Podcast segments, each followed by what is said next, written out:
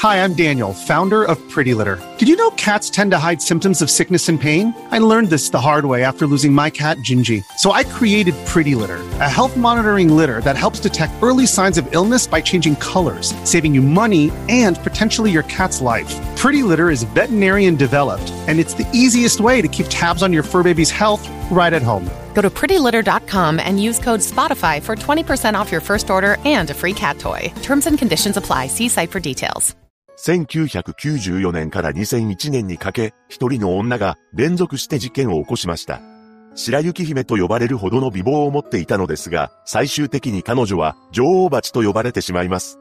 一体なぜ彼女は女王蜂になってしまったのか、詳細を見ていきましょう。1955年、本件を起こした高橋優子は、福岡県締め町にて出生します。自宅は、靴の製造販売の会社を経営していたそうで、裕福だったそうです。そして高橋はいつしか、白雪姫と呼ばれていました。というのも、子供の頃からピアノが上手だったようで、可愛い容姿も相まって、周囲から評判が良かったそうなのです。また、お嬢様学校として有名な地元の学校へ通った後、東京の音楽大学へ進学しています。大学になってからも周囲の眼差しは変わることなく、金持ちで美人だった彼女のことを同級生は憧れるほど一目置かれる存在になっていたそうです。その後、大学を卒業して、すぐの1979年、一人の男性と再会を果たします。この男性は、音大に在学している際、パーティーで知り合ったそうで、資産家の息子という肩書きでした。やがて二人は、お互いに惹かれ合い、結婚し、二人の子宝にも恵まれています。何もかも順調な人生を歩んでいるかに思えた高橋ですが、夫はお金にだらしがない性分だったようで、ギャンブルにはまっていきました。裕福な家庭を夢見て結婚したのにもかかわらず、貯金はどんどんなくなっていき、そればかりか夫は、サラ金から多額の借金を作り、やがて高橋は生活に困窮するようになってしまいます。そんな夫との生活は長続きすることなく、故郷の福岡へと戻ることになりました。そして、夫の作った借金は、すべて高橋の父親が肩代わりしたというのです。これが原因で高橋は男性不信となってしまい、お金に異常な執着心を持つようになり、生活も晴れになっていったと言います。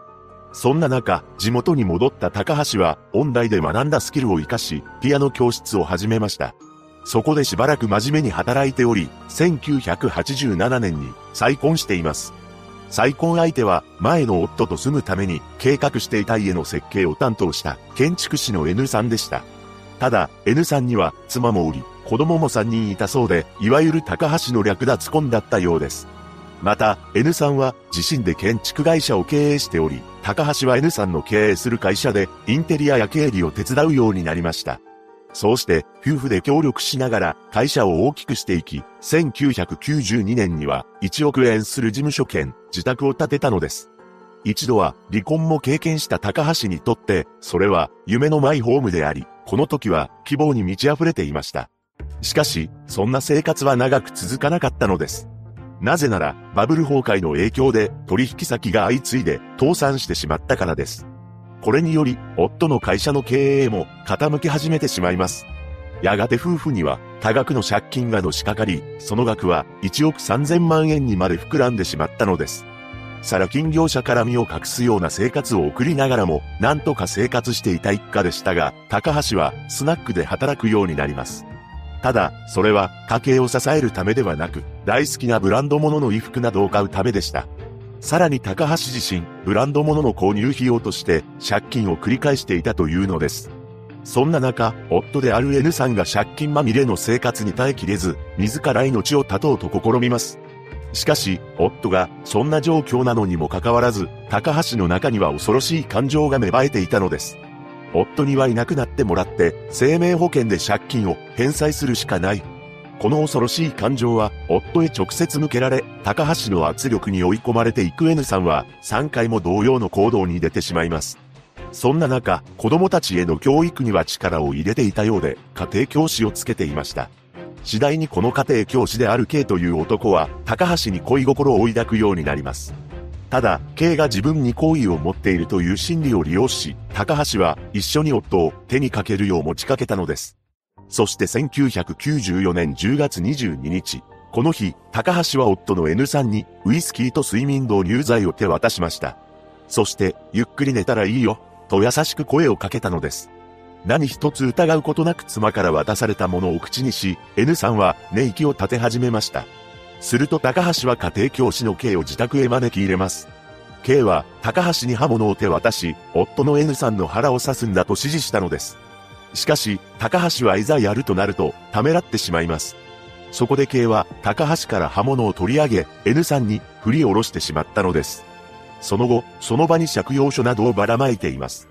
つまり、借金区から夫の N さんが自分で刃物を自らの体に振り下ろしたかのように見せかけたのです。これにより帰らぬ人となってしまった N さんですが、警察は N さんがこれまで幾度となく自ら命を絶とうとしており、遺書と見られるメモも残されていたことから、司法解剖や遺書の筆跡鑑定は行わないと判断しました。そして保険金である2億1000万円を手に入れたのです。その後、福岡の中洲でフリージアという名前のスナックを始めます。お店を始めた当初は順調で、客には、あなた、初恋の人にそっくり、などと、男性が喜びそうな言葉を投げかけました。やがて常連客もつくようになり、そこで一人の男性と出会います。この男性は T さんという方で、二人が出会った2年後である1996年に、3度目の結婚をすることになりました。しかし、景気の低迷とともに、スナックの経営や T さんの仕事はうまくいかず、お金はどんどん消えていきます。そこで高橋はとんでもない行動に出るのです。なんと、店の客とわざと関係を持つことで、あたかも自分が妊娠したかのように嘘をつき、金を騙し取っていきました。さらに、こんな状況になっているのは夫の T さんがお金を作ってこないからだと激高しています。食なしは用なし、お金を作ってきなさい。このように夫に罵声を浴びせていた高橋は2000年1月 T さんに対し2000万円の保険金をかけ、10月にも8000万円と3000万円の個別の保険をかけたのです。そして彼女はあの男に連絡を取りました。そう、その男とは以前の夫を手にかけた時に手伝わせた息子の家庭教師である系だったのです。そして2000年11月12日、高橋と K は、前夫である N さんの時と同様、T さんにウイスキーと睡眠薬を飲ませ、風呂の湯船で眠らせて手にかけてしまいます。この件に関しても、高橋の計画通り、事故として処理されてしまいました。ただ、合計で1億3000万円かけていた保険金については、病気を隠して契約していたということが発覚し、2700万円のみが支払われたようです。このように、二人の男性を手にかけ、大金を手に入れた高橋は、翌年の2001年、さらに男性を騙し、100万円を奪い取っています。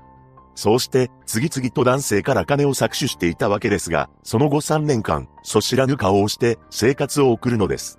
そして2004年7月22日、男性から100万円を騙し取った恐喝の容疑で、高橋は逮捕されました。しかし、これはいわゆる別件逮捕だったようで、警察は高橋が保険金目当てに全部二人を手にかけたと睨んでおり、それを追及するため捜査を進めていたのです。その後、取り調べで全てを白状し、裁判が行われることになりました。裁判で検察は、女王蜂が働き蜂に命がけの奉仕を求めるように、二人が自分のために命を落とすのを当然と考えた、と批判しています。また、高橋は息子の家庭教師だった男系に罪をなすりつけようとしますが、K は無罪を主張したのです。その後の2007年7月19日、福岡地裁は高橋に無期懲役を言い渡し、控訴、上告するも無期懲役が確定しました。ちなみに K には懲役3年6ヶ月を言い渡しますが、後の控訴審で逆転無罪となっています。白雪姫と呼ばれた女が起こした本事件。彼女はお金に執着するあまり男性のことを働き蜂としてしか見ていなかったのです。被害者のご冥福をお祈りします。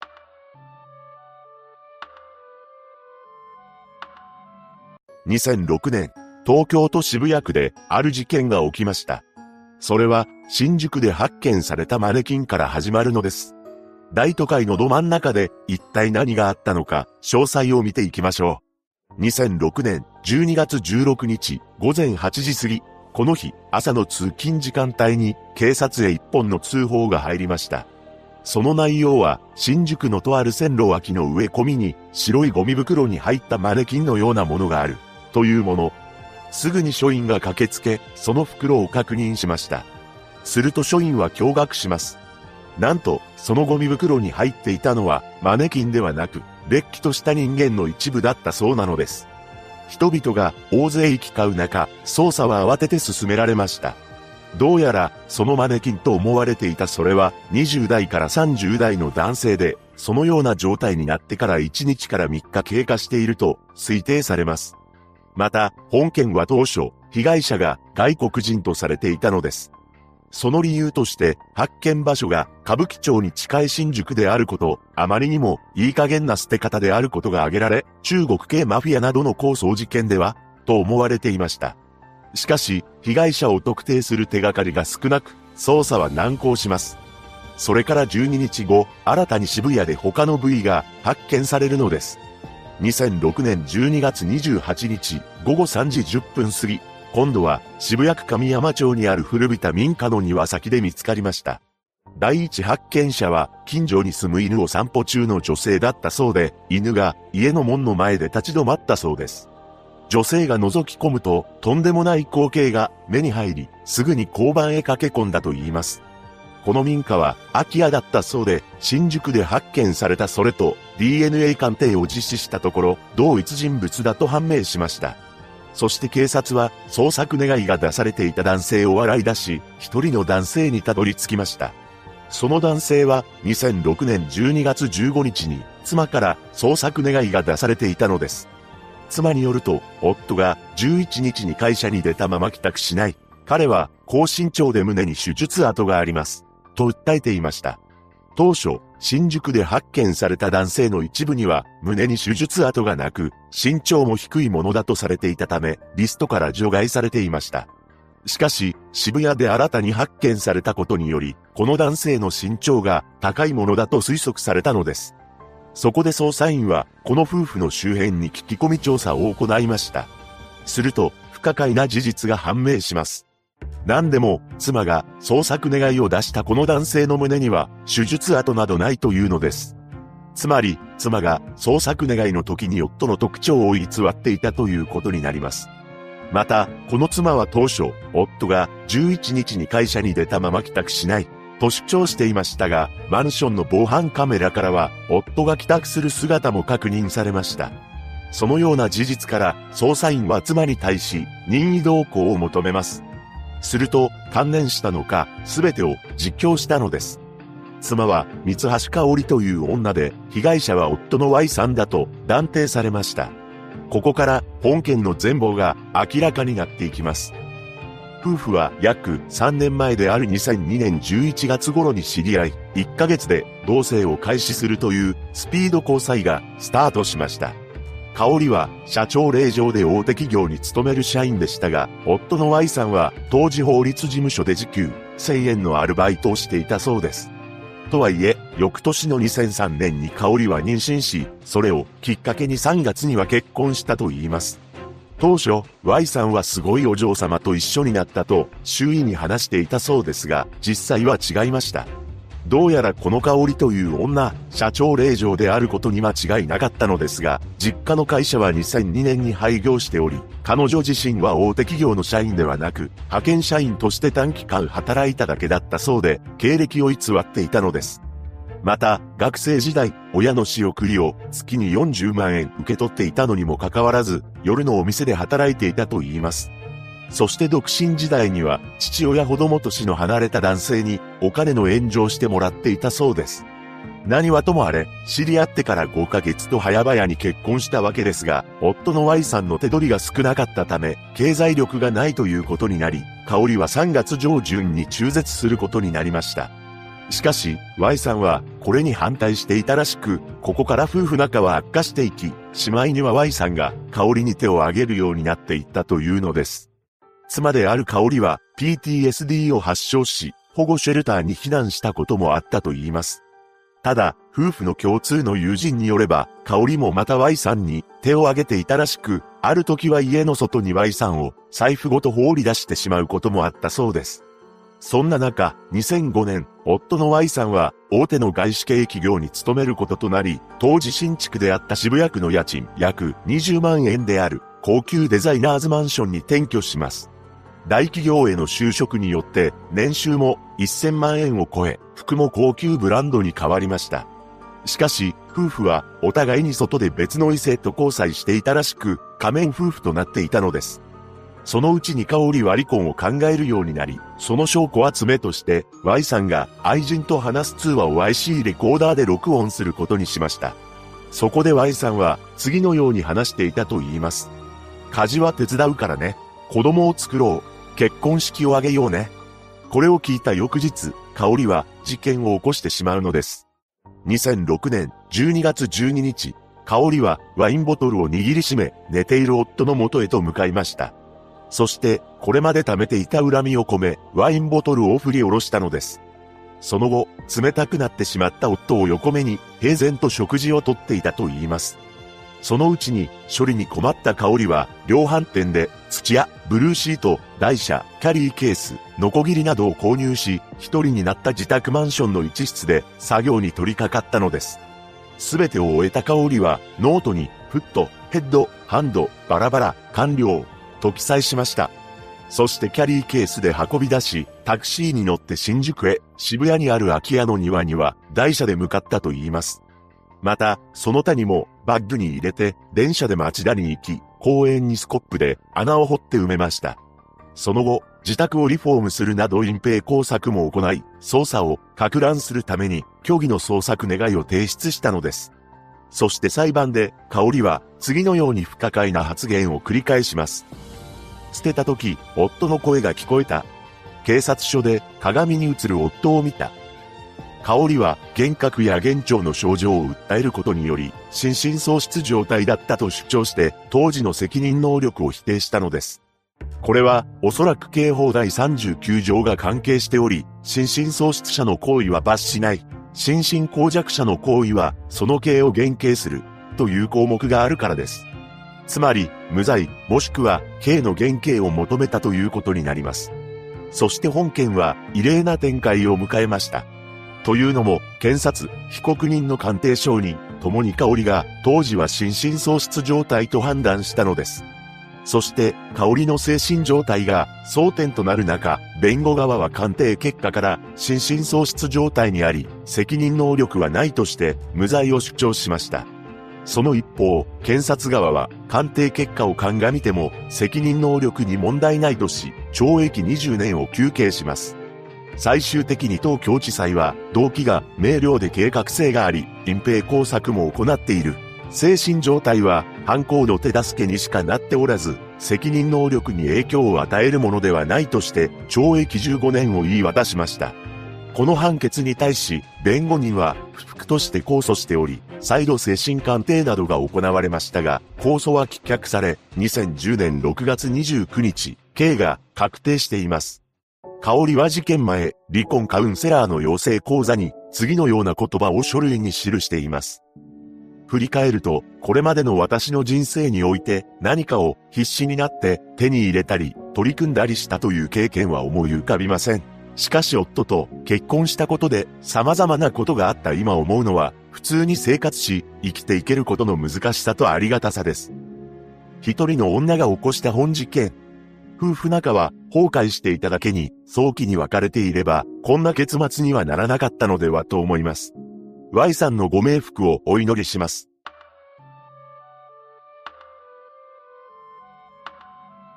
1993年、東京都日野市である事件が起きました。幼い子供が巻き込まれたのですが、一人の女の身勝手な感情により引き起こされてしまったのです。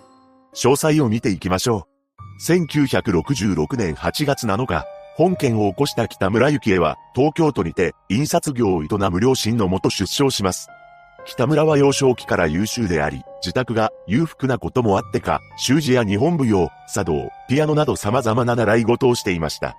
そんなお嬢様育ちの北村は、中高一貫の名門私立へと進学し、東京都立大学にストレートで合格しています。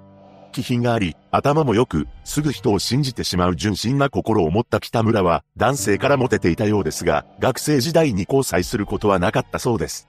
大学卒業後、1989年に大手電機メーカーに入社し、そこで一人の男性と運命の出会いを果たします。その男性というのが Y という7歳年上の先輩で身長約180センチのスポーツマンだったそうです。新人社員の北村の指導に当たったのが Y だったことから、二人は次第にお互いを師匠、キャッシーとニックネームで呼び合う良き仲間として過ごしていました。ただ、そんな中、二人の関係は会社の先輩後輩という立場から親密な友人へと発展し、やがてプライベートでも遊ぶようになっていったそうです。北村は Y の虜になっていきますが、彼女の思いは届くことはありませんでした。というのも、Y は北村が入社する2年前に職場で知り合った別の女性と結婚していたからです。この時点で Y には妻と子供がいたということになります。そのため、北村と Y が外でデートを重ねるようになるものの、楽しい時間を過ごすだけという日々が続きました。しかし、北村の思いは募るばかりで、彼と少しでも長く一緒にいたいという思いから、なんと、実家から職場に近い日野市へと引っ越してきたのです。そんな中、1991年4月に Y にとって悲しい出来事が起きてしまいます。それは Y の妻が二人目の子供を流産してしまったことでした。この状況に悲しみにくれる Y でしたが、そんな Y を見た北村は彼のことを慰めることで二人の仲は急接近していきます。そして1991年8月6日、この日、北村は25回目の誕生日の前日だったのですが、北村と Y は玉川の花火大会でデートをしていました。Y は北村にプレゼントとしてラジカセと CD を送り、その日の夜、初めて北村は Y を自宅に招いたと言います。そうして、不倫関係となった二人は、週に何度も会うようになり、北村は Y にどんどんのめり込んでいくのです。また、Y 自身も北村に対し、社内メールを使って、合計116通もの自分の思いを綴ったメールを送っており、北村はこのメールをわざわざプリントアウトし、大切にしていたと言います。とはいえ、Y は妻子がある身だったため、これ以上何かを求めることはできませんでした。しかし、1991年10月のある日、Y は北村に対し、次の言葉を投げかけたそうです。妻みたいなタイプの女と結婚するつもりはなかった。男で一人で子供を育てるのは無理だが、女房が交通事故で先立ってしまわないかなとよく思うんだ。Y のこの発言は北村を自分の元に留めておこうと思って言った嘘でしたが、北村は勘違いし、Y との結婚を意識するようになっていくのです。そしてこの年のクリスマスイブ、北村と Y は一緒に過ごしていたのですが、Y のある言葉に北村は相当なショックを受けてしまいます。来年の8月が妻の出産予定日なんだ。これはつまり、Y と妻の関係は、至って良好であるということを示した事実であり、北村は、これに対し、よかったね、と返すことしかできませんでした。そんな中、翌年の4月にとんでもない事態に発展してしまいます。なんと、北村が Y の子を身ごもってしまったのです。しかし、Y は、時期が悪いから下ろしてくれと話し、北村はそれに従うしかありませんでした。そんな問題があったのにもかかわらず、その後も二人は一緒に旅行に出かけたりもしていたそうです。そして1992年5月23日、この日は会社のソフトボール大会が行われていたのですが、Y は無神経な行動をとってしまいます。というのも、この会場にお腹の大きくなっている妻を連れてきていたのです。もちろん会社の行事ですから、北村もその場にいます。北村はお腹の大きな妻を紹介するとは一体どういうつもりなのかと強いショックを受けたそうです。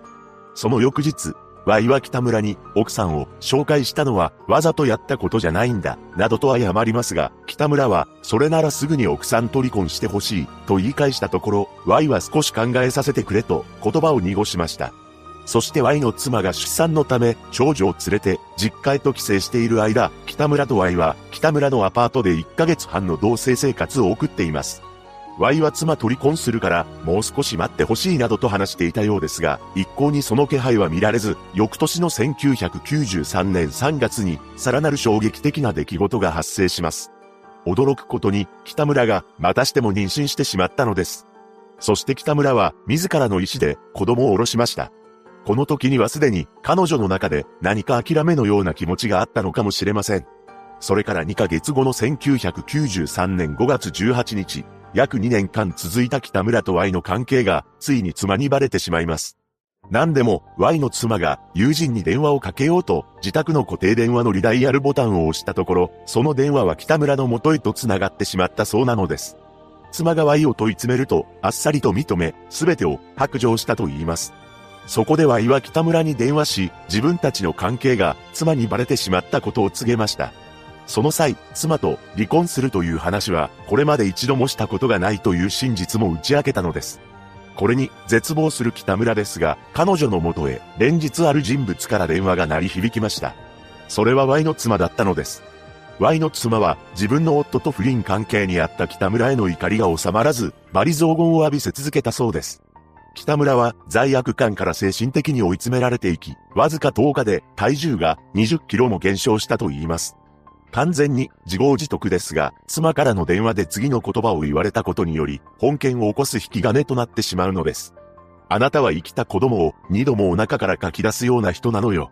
これを聞いた北村は、1993年12月14日、ついに Y と妻が暮らす団地へと向かいました。この日、いつものように仕事へ行く愛を、妻が車で駅に送って行ったのですが、自宅には、就寝中の6歳の娘と1歳の息子が残されていたそうです。そして北村は、二人が車で団地を後にするのを確認すると、階段を登っていきました。恐ろしいことに、北村の手には、ガソリン入りのペットボトル5本が入ったビニール袋、ガソリンを入れたポリタンクが握られていたのです。そして Y から渡されていた合鍵を使い、指紋がつかないようにハンカチを使ってドアノブを回し、自宅へ侵入しました。そして家の中にガソリンを巻き、火種を作ろうとしますがうまく火がつきません。しかし、北村の手に握られていたハンカチが熱くなっていることに気がつきます。ハンカチを見ると燃え上がっており、これに慌てた北村は、ハンカチとライターを落としてしまい、その瞬間、爆発が起こって、爆風により北村は吹き飛ばされてしまったのです。その衝撃で一時は意識を失ったものの、すぐに意識を取り戻し、階段を駆け下りて、現場から逃走しています。これにより、自宅で眠っていた二人の幼い命が犠牲になってしまいました。その後、約2ヶ月の間、北村は何事もなかったかのように出勤していたと言います。警察はすぐに北村をマークしていましたが、有罪に持ち込めるだけの証拠が集められなかったことから、逮捕に踏み切れずにいたところ、1994年2月6日、父親に説得された北村が自首しています。そして裁判では、無期懲役が言い渡され、控訴、上告するも、刑が確定しました。現在、北村は洗礼を受け、キリスト教に入信しており、手にかけてしまった二人の子供に祈りを捧げつつ、刑務所での作業報奨金から毎年1万円ほどを、ワイフ妻に送金し続けているそうです。本事件は、小説、8日目のセミのヒントとして書かれており、映像化もされています。事件当時は、北村に同情の声も上がりましたが、一切関係のない巻き込まれた子供がかわいそうでなりません。被害者のご冥福をお祈りします。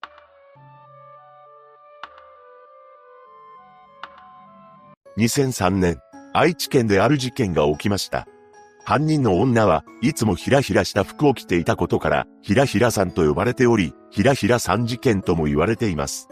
今回は女の生い立ちから事件の経緯をまとめていきます。1964年11月5日、後に本件を起こすこととなる井田和代は名古屋市中区にて出生します。両親、4歳年上の姉の4人家族であり、父親は水道修理業を営んでいました。ただ、裕福と言えない家庭だったそうで、母親は派手な格好をしては家を開けていたと言います。そんな母親に嫌気がさしたのか、井田が小さい頃に父親は出て行ったようです。そんなわけで母子家庭となったわけですが、井田は小学生の頃から不登校気味で、たまに登校すると奇抜な格好で現れ、同級生は怪げに思っていました。さらに、井田は勉強に全く無関心であり、同級生の目があっただけで、何よ、みんなよ、と怒鳴り散らしていたそうなのです。その後、中学に入ると落ち着いたのか、意味もなく怒鳴ることはなくなり、物静かで清楚になっていきました。とはいえ、授業中にピカピカに磨いた爪をじっと眺めており、ハイヒールを履いて遊びに出かけるようになります。中学を卒業すると、進学や就職はせずに、スナックやホステスでアルバイトを始めたようで、25歳まで夜のお店で働いていました。しかし、そこから本件を起こすまでの間、彼女が働くことはなかったのです。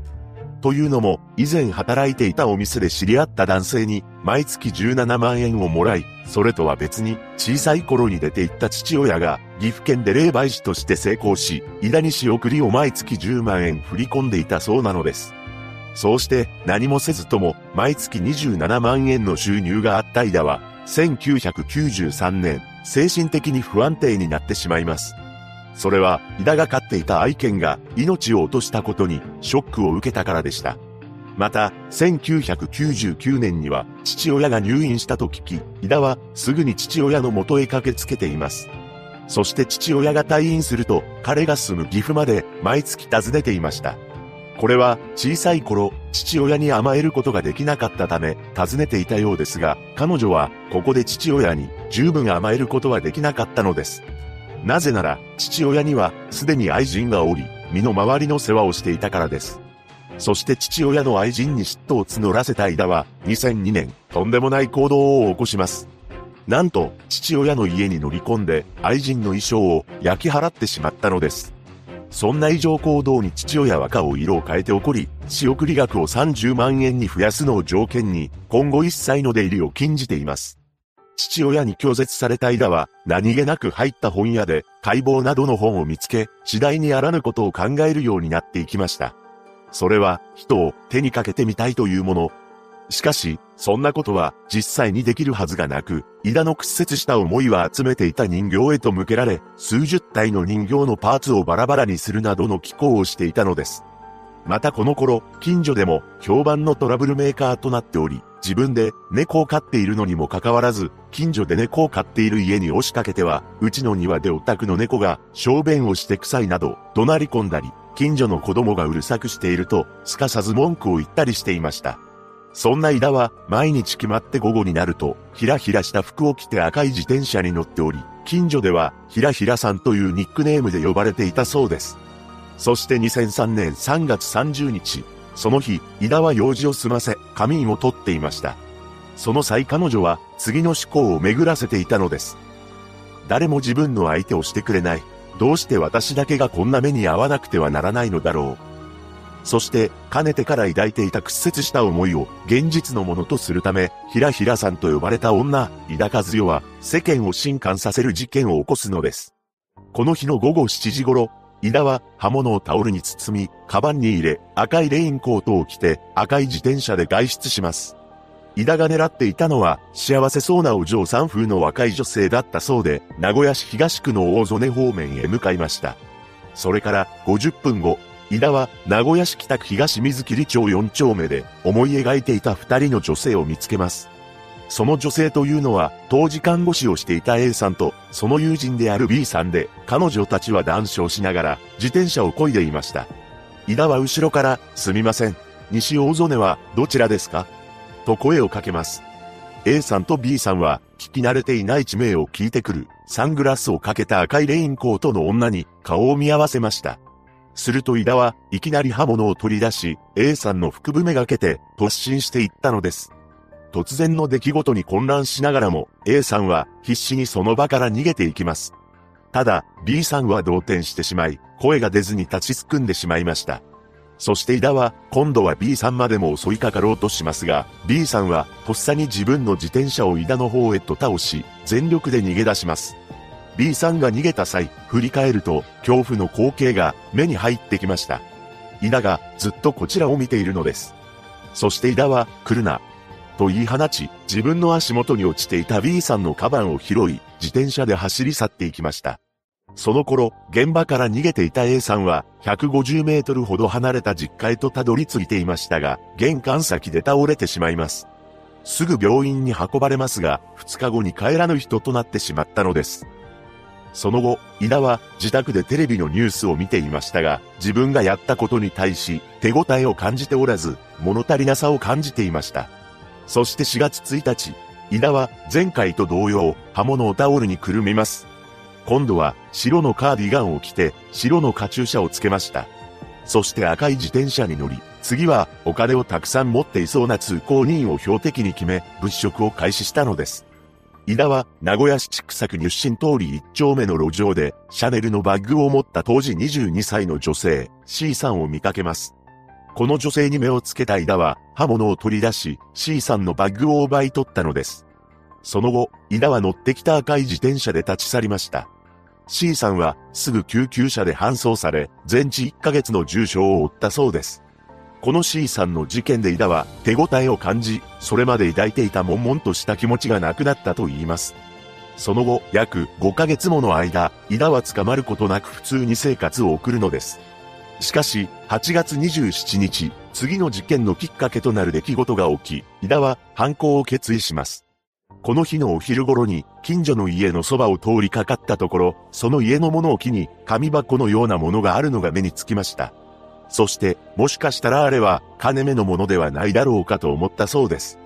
その日の夜、井田は昼間に見た紙箱のようなものが気になってしまい眠れず、気づくと赤い自転車に乗っていました。そうして8月28日、深夜2時15分、昼間に見た家に侵入したのですが、間もなく通報されてしまい、駆けつけた警官によって逮捕されています。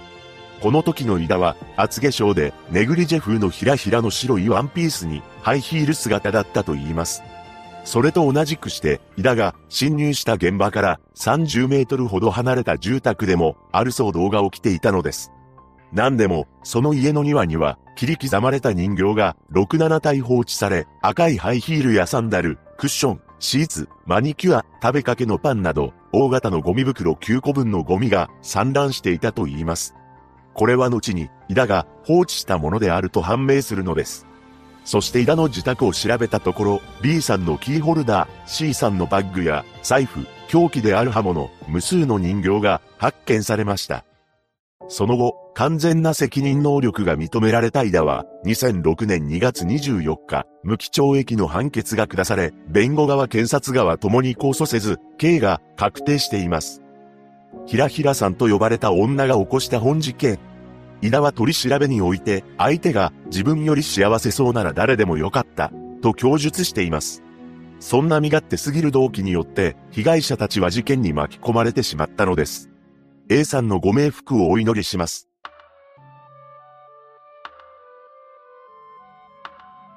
1994年、熊本県と福岡県のパーキングエリアのゴミ箱から黒いビニール袋が発見されました。その中身を見た清掃作業員は驚愕したのです。そこから本件が発覚することになるのですが、一体何があったのか、詳細を見ていきましょう。1955年5月、後に本件を起こすこととなる江戸君子は福岡市で誕生します。父親は公務員、母親は元教師をしており、兄が一人いる4人家族でした。また、江戸の成果はアパートの経営もしていたそうで、裕福な家庭で育ちます。そのため、絵画教室やピアノ、書道など幼少期から様々な習い事をさせてもらっており、言うなれば、お嬢様のような環境でした。江戸の父親は、無口でおとなしい性格であり、娘との関係も良好でしたが、母親との仲は悪かったと言います。というのも、高校3年の時に、甲状腺機能障害を発症して苦しんでいたのですが、その際に母親に体が、どんなにきついと訴えても認めてはくれなかったそうなのです。これにエドは、本当にこの人は母親なのか、鬼なのではないかと思ったと言います。そして、短大までは、地元の名門私立に通い、その後インテリア会社へと就職しました。ただ、1年ほどでその会社は退職したようで、7歳年上の男性と結婚を果たします。また、二人の子宝にも恵まれ、専業主婦として子育てに向き合っていました。しかし、10年ほど経った1989年1月、彼女は働きに出ようと決意します。その理由として、家族で暮らす家を新築したらしく、自分も働きに出て、ローンの支払いに充てようと考えたからでした。そしてエドは、福岡市内のブティックで販売員として1年間勤務した後、ある会社の経理事務へ転職しました。その会社というのが、美容室を経営している会社だったのです。そして彼女が働き始めてから1年後には、本件の被害者となってしまう愛さんが美容室で働き始めます。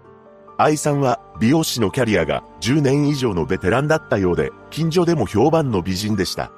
ただ愛さん自身は男の人から誘われても仕事を優先して断るほど仕事一筋の女性だったと言います。そして江戸も経理事務として真面目に働いたようで2年後にはマネージャーを務めるまでに昇格していました。マネージャーに昇進してからの江戸は美容師への経営指導や人事にも口を挟み女帝のごとく振る舞っていたそうです。江戸に対等な口を聞けるのは経営者を除けばトップスタイリストの愛さんただ一人でした。そして愛さんもまだ誰であろうと自分の思ったことははっきりと口にする気の強さを持っていたのです。江戸と愛さんは気の強い者同士、折り合いは良いとは言えませんでした。そんな中、江戸がこの会社に勤めることで一人の男と出会うことになります。その男というのが、ケンジという男で、彼は税理士事務所で働いていた既婚者でした。そしてケンジは、江戸の会社が経営する美容室の税務を担当していたのです。そんなわけで、同じ会社ではないものの、美容室の税務を担当していたわけですから、経理事務員をしていた江戸とも、顔を合わせる機会が多くなっていきます。江戸からすれば、ケンジは2歳年下だったようですが、彼に好意を寄せていきました。また、ケンジも江戸のことを気軽にドライブに誘うなど、まんざらでもない様子だったのです。ただ、二人ともすでに家庭を持っているため、それ以上の関係になることはありませんでした。そんな中、1993年の9月、美容室の従業員たちでハワイニーアン旅行に出かけることになったのです。そしてこの旅行に、ケンジも参加していました。エドは、この時初めてケンジと夜を共に過ごしてしまうのです。それから二人は密会するようになってしまい、ケンジは資産家という一面も持っていたため、デートの時は10万円や15万円使っていたようで、エドは彼に溺れていきました。また、二人の関係については、美容室の従業員も気づいていたそうなのですが、公然の秘密となっていたと言います。とはいえ、会う回数が増えるたびに人目が気になったエドは、マンションを借りようとケンジに持ちかけました。そしてケンジは、敷金72万円、家賃付き12万円のマンションを借りたのです。二人で会う時は、このマンションになりました。そうしてダブル不倫の巣が完成してしまったわけですが、江戸の精神は徐々に崩れ始めていきます。というのも、ケンジが愛さんのことをたびたび話題に出すようになったそうなのです。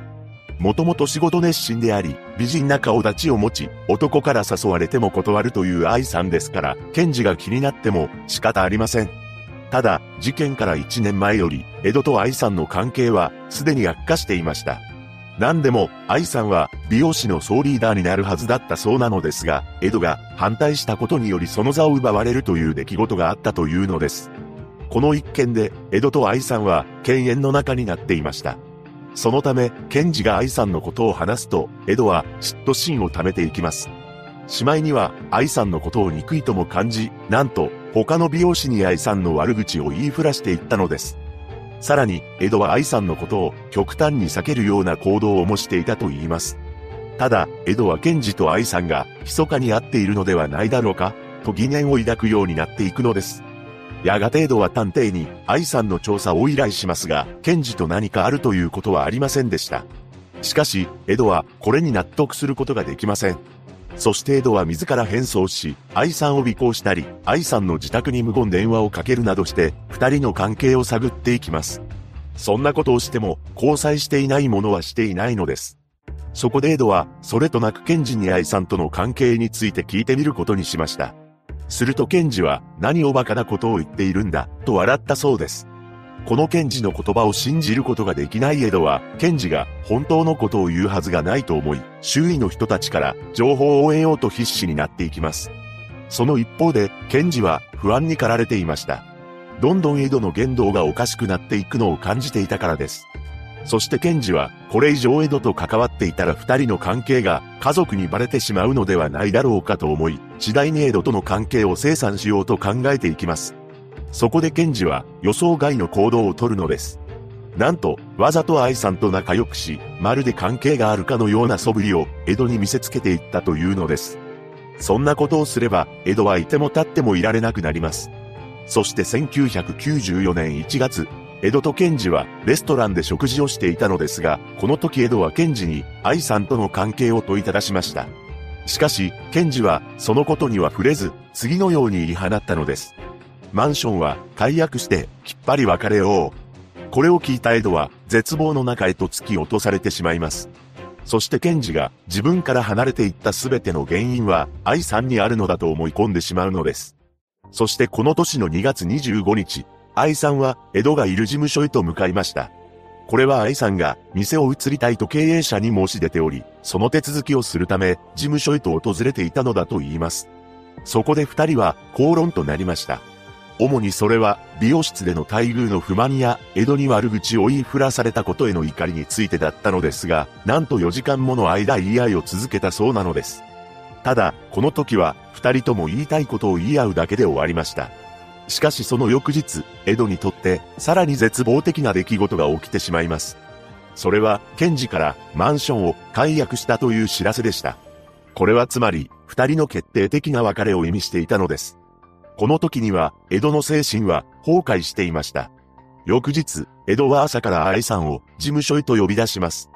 ここで、二人の女は、またもや口論を始め、そのうちに、江戸の怒りは頂点に達してしまいます。そしてあろうことか、江戸は2週間ほど前にスーパーで買っていた刃物を持ち出して、愛さんに馬乗りになり、彼女の首めがけて振り下ろしてしまったのです。気づいた時には愛さんはすでに冷たくなっていたのですが、江戸は焦ります。なぜならここは経営者の事務所兼自宅であり、このままでは自分の犯行がバレてしまうと思ったからです。そして江戸は一人では運ぶことができないと思い、彼女をバラバラにすることを決意します。その後、すべてを終えた江戸は黒いビニール袋やスーツケースを準備しました。ここまでに要した時間は、たったの3時間20分だったそうです。そして江戸は午後3時頃に事務所を出てスーツケースを自宅へ運び、午後5時には再び事務所へと戻り、現場を雑巾できれいに掃除しました。そうして隠蔽工作を行った後、午後7時には美容室へと出向き、研修に何食わぬ顔で出席しています。そして3月2日、レンタカーを借りて、三輪屋駅のコインロッカー、パーキングエリアのゴミ箱など、各地を点々としながら、小分けにしたゴミ袋を捨てていったのです。また、犯行に使った刃物は、走行中の車内から捨てたと言います。すべてを終えた頃、走行距離は400キロになっていました。そして自宅に帰ったエドは、シレットアイさん宛てに驚くべき内容の手紙を送っています。新しいお店での活躍を祈っています。そうして事件とは無関係を装うという工作も行いましたが、翌日から江戸が捨てた袋が次々と発見されていきました。これに焦った江戸はとんでもない行動に出ます。なんと、ニュース見たか、次はお前の番だ。などと書いた脅迫状をわざわざ自分で作り、それがあたかも自分に送られてきたかのように偽装したのです。そしてこの脅迫状を検事に見せて、こんなものが送られてきたんだけど、一体どこの誰なのかしら。などと、まるで自分も狙われているかのように振る舞いました。一方で県警は、次々と発見される人間の一部が、同一人物のものだと断定し、その特徴から身元確認を行ったところ、愛さんだと早期に判明しています。すぐに愛さんが勤めていた美容室と経営していた事務所の家宅捜索が行われ、その結果、事務所内から愛さんと同じ B 型の血痕がルミノール反応で検出されたのです。そのため本件が仕事関係者による可能性が高いとして捜査を進め、江戸をマークしました。そして県警は3月15日に江戸を逮捕したのです。早々に逮捕できた要因として、ゴミ袋が捨てられたとされる3月2日から3日にかけ、江戸がレンタカーを借りていたこと、そのレンタカーが高速道路に設置してあるシステムに読み取られていたこと、高速道路の通行券4万枚の中から江戸の指紋が検出されたことなどが挙げられます。当初は否認していた江戸でしたが、逮捕から1週間後には関連したのか自供を始めたそうです。江戸は裁判で正当防衛を主張していますが、正当防衛なら虚偽の脅迫状が送られてきたなどという偽装工作をする必要もないため、矛盾していると指摘されました。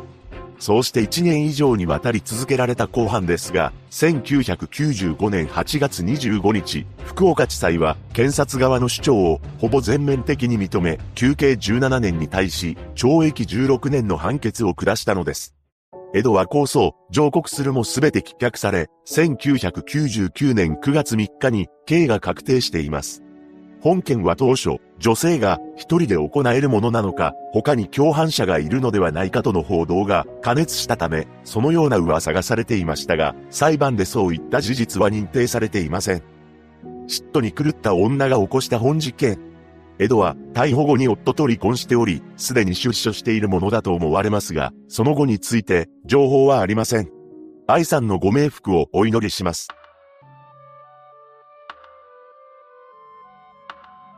2015年、栃木県に住む女性の行方が突然にわからなくなってしまいました。その後、彼女と関わっていた人物が特定されるのですが、なんとその人物までも行方をくらましてしまうのです。詳細を見ていきましょう。後に本件で被害者となってしまう A さんは当時84歳の女性で栃木県足利市に住んでいました。彼女は息子さん夫婦と同居していたそうで、地元の集まりや旅行にもたびたび出かけるなど活発な女性であり、化粧品の販売員をしていたそうです。また、化粧品の販売員としては30年のキャリアを持つベテランだったと言います。しかし、そんな A さんが謎の失踪を遂げることになってしまうのです。それは2015年3月25日のことで、家族に対し次のように告げて自宅を出たのだと言います。大型の契約が取れるかもしれない。紹介してくれる人に会ってくる。宇都宮市に行く。そうして A さんは出かけたのですが、その後彼女が家族の元に帰ってくることはなかったのです。そんな中、A さんが失踪してから約1週間後の4月2日、とんでもないものが群馬県千代田町の駐車場から発見されてしまいます。なんと、その駐車場にあった車の中から A さんの血がついた上着やバッグ、指輪が発見されたのです。その車は A さんのものではなく B という40代の女性の所有している車でした。また A さん本人は車の中から見つからなかったものの後部座席のドアの内側についていた靴跡は A さんが履いていた靴と一致していたのです。さらに、車内にあった B の携帯電話には、事件に関与したことを伺わせる文面のメールが残っていました。このメールは、未送信の状態で放置されていたと言います。すぐに県警は車の持ち主である B が何らかの事情を知っているものだとして行方を追うことにしたのですが、ここで不可解な事実が判明するのです。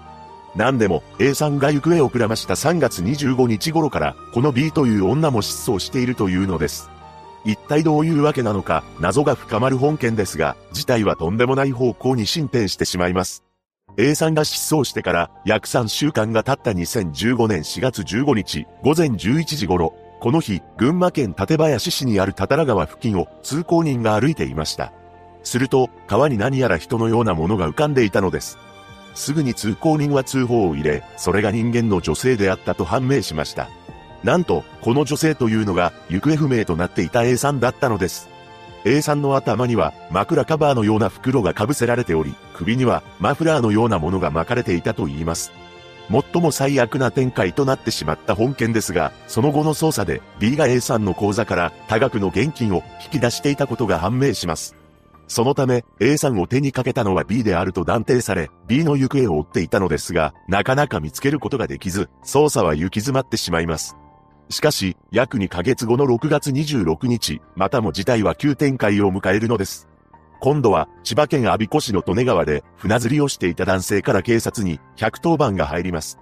驚くべきことに仰向けの状態で人間のようなものが浮いているというものだったのです。しかも、それは A さんを手にかけた犯人として行方を追われていた B でした。司法解剖の結果、B がこのような状態になってからすでに2ヶ月以上経過していることも判明します。こうして犯人だと思われていた B がこの世を去っていることから捜査は振り出しに戻ってしまいました。ただ、警察が事情聴取をしている一人の人物がいたのです。その人物は C さんという女性で、A さんや B と知り合いであり、任意で取り調べを受けていたのです。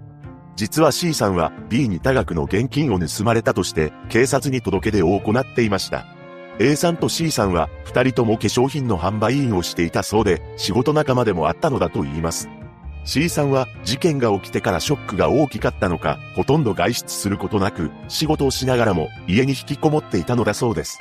そんな中でも時は流れていき、事件から1年半以上が経過した2018年の1月、C さんは自宅で新聞の取材に応じており、事件について解決してほしいと思っています。と悲痛な思いを語っていました。しかし、それからすぐである1月24日、ついに本件の真犯人が逮捕されるのです。なんと、その人物というのが C さんこと、落合和子という女だったのです。事件後も何食わぬ顔で、普通に仕事を続けていたのですが、一体なぜ本件を起こしてしまったのでしょうか。次は、この落合和子という女の生い立ちを見ていきます。本件を起こした落合和子は、三兄弟の末っ子として誕生したそうで、姉とはとても仲良しな少女だったと言います。彼女は中学の頃から手癖が悪かったらしく、嘘ばかりついていたそうです。中学卒業後、県立高校の農業科に進学しており、入学当初は黒髪のショートカットで真面目な印象を持たれていました。しかし、少しずつ髪の毛を染め始め、紫の口紅を塗って、レディース暴走族のようなマスクをするようになったそうです。また、友達から借りたお金は一切返すことはなく、自分の財布にお金があるのにもかかわらず、それでもなお、お金を貸してほしいと頼んでは回っていたというのです。さらに、お金だけでなく、本など、とにかく借りたら返さない女だという印象を持たれていました。そんな和子には、一つの口癖があったと言います。それは、うーん、いつだろ覚えてない。というものであり、つまり、借りたものを返す気など最初からなかったのです。さらに、和子の同級生は、彼女には、喜怒哀楽がなかったと証言しています。何でも、笑う時も下を向いて、引きつるように笑っていたらしく、顔を人に見せないで、いつも下を向いている感じだったそうなのです。また、中学の頃から続いていた虚言癖は、高校になっても健在で、なんと、ありもしない嘘をでっち上げ、クラスメートに告げ口をし、そのせいで仲が悪くなる生徒もいたようで、さらには、退学に追い込まれてしまう者もいたのだと言います。とにかく嘘がうまかったそうで、周囲の友達は、和子の言うことを信じていたらしいのです。それだけではなく、和子は孤立しているクラスメイトに対し、大丈夫、私がついているから、など優しく言葉をかけたりもしており、他の生徒たちは、和子は一体何がしたいのだろうと思っていました。そして高校2、3年の時に、スプラッター系のビデオを借り、男女数人で見たことがあったそうです。怖い映像が流れる中、恐怖におののくクラスメイトをよそに、和子はじっと見つめつつ、ノーリアクションであったと言います。そんな中、高校卒業後は、栃木県足利市近辺の工場に就職しますが、数年で退職したそうです。その後、派遣や日雇いの仕事を転々としており、やがて結婚し、子宝にも恵まれていました。ただ、和子は金遣いが荒く、ギャンブルが好きだったようで、パチンコをよくしており、しまいには借金までしていたというのです。そのように借金をしながらも、遊興費に充てていた和子ですが、後に被害者となる A さんとは、仕事を通じて知り合います。また、本件で最初に疑われていた B なのですが、この女性は、和子の姉の同級生だったそうなのです。そこで不可解なことに、B は、和子のことを、かなり崇拝していたというのです。何でも、B は、和子のことを、超人的な存在が乗り移る、と信じていたらしく、お互いを、ピーチ、殿下、などといった名前で呼び合っていたのだと言います。おそらく和子の虚言癖により、B は和子を信仰していたのだと思われますが、それは和子の姉も同じでした。何でも、姉は妹である和子に対し、お供え、などと言って現金を渡していたらしいのです。しかし、和子は働いていた化粧品の委託販売店にも、売上金の支払いを迫られていたようで、家族の預金を無断で引き出したりしており、やがて借金の返済に追い詰められていきました。そして、仕事仲間であった A さんを呼び出し、B の車に乗り合わせます。そこで和子は A さんに金銭の相談をしたそうなのですが、これに対し A さんは説教を始めたらしいのです。そのため A さんから金を奪うことができないと思った和子は B と共に共謀し A さんの首に手をかけてしまいます。また、本件を B の単独犯行であるかのように偽装するため、その後 B も手にかけ、B の携帯電話に犯行をほのめかすメールを残したとされているのですが、裁判で和子は犯行を認めませんでした。初公判では A さんを手にかけたことすら、私とは関係ありません。と否認しており、A さんを川に遺棄した罪については、手伝ったことはある、と述べています。これに対し検察側は、事件後に、和子が返済した借金の額と、B が預金から引き出していた金額が一致していること、B のことを家族同然と話しておきながら、B に多額の現金を盗まれたとして警察に届け出を行っていたことなど、状況証拠を並べていきました。一方の弁護側は A さんを手にかけたのは B であり、和子は川に遺棄することを手伝っただけだと反論しています。証人尋問では、和子の聴取をしていた警察官が出廷し、事件発生から逮捕まで約3年を要した捜査について、和子の財務捜査が決め手となったと述べ、和子の姉と B はマインドコントロールされていたと話しています。そして検察側は非常に悪質な犯罪で反省していないとして無期懲役を求刑し、弁護側は執行猶予のついた判決が妥当だと主張したのです。和子は自分の心に誓って私はやってませんと述べています。その後の2018年12月21日、前橋地裁で開かれた判決公判で裁判長は残虐かつ冷酷なもので悪質、真摯な反省や謝罪も見られないとし、休刑通り無期懲役を言い渡しました。その後、弁護側は控訴、上告するも、すべて棄却され、2020年3月3日、裁判官全員一致で無期懲役が確定しています。嘘が得意な女が起こした本事件。和子の姉は、妹は、そんなことをするような子じゃない、とかばっていたそうです。裁判の証人尋問で出廷した警察官の話すように、和子は姉までもマインドコントロールしていたのでしょうか。被害者のご冥福をお祈りします。